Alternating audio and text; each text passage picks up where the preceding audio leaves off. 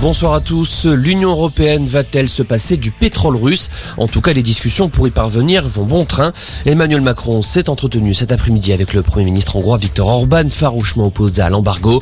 Selon Clément Beaune, le secrétaire d'État chargé des affaires européennes, les leaders des 27 sont en contact permanent pour faire avancer le projet, même si Julie Plouvier, il reste encore du chemin à faire. Oui, car c'est un projet qui nécessite l'unanimité et la Hongrie, pays complètement dépendant des énergies russes, a déjà voté contre, ce qui bloque donc pour le moment le processus. Viktor Orban demande à ses partenaires européens des garanties sur ses approvisionnements énergétiques, ce à quoi Clément Beaune ne répond pourquoi pas. Il a de plus proposé un délai dans la mise en place de cet embargo, justement pour les pays dépendant à 100% du pétrole et hydrocarbures russes, des concessions et des dérogations qui font espérer un accord sur le projet dans la semaine. C'est en tout cas le but de la présidence française, a assuré le secrétaire d'État.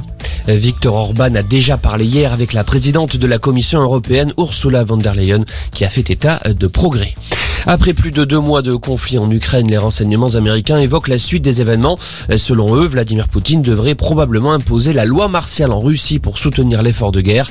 Les Américains pensent également que le président russe n'a pas l'intention de s'arrêter au Donbass et pourrait porter le conflit à la Transnistrie, cette région de Moldavie qui a fait sécession il y a plus de 30 ans. Également dans l'actualité, Éric Dupont-Moretti ne devrait pas échapper à un procès pour prise illégale d'intérêt. C'est en tout cas ce qu'a requis le ministère public. Le garde des Sceaux est accusé d'avoir profité de sa fonction pour régler des comptes avec des magistrats.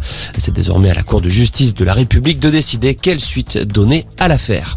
Et puis en football, coup de tonnerre sur le marché des transferts. Manchester City confirme avoir trouvé un accord avec Erling Haaland. L'attaquant star du Borussia Dortmund rejoindra l'Angleterre dès cet été. Aucun montant n'a été communiqué. Voilà pour l'essentiel de l'info. Excellente soirée.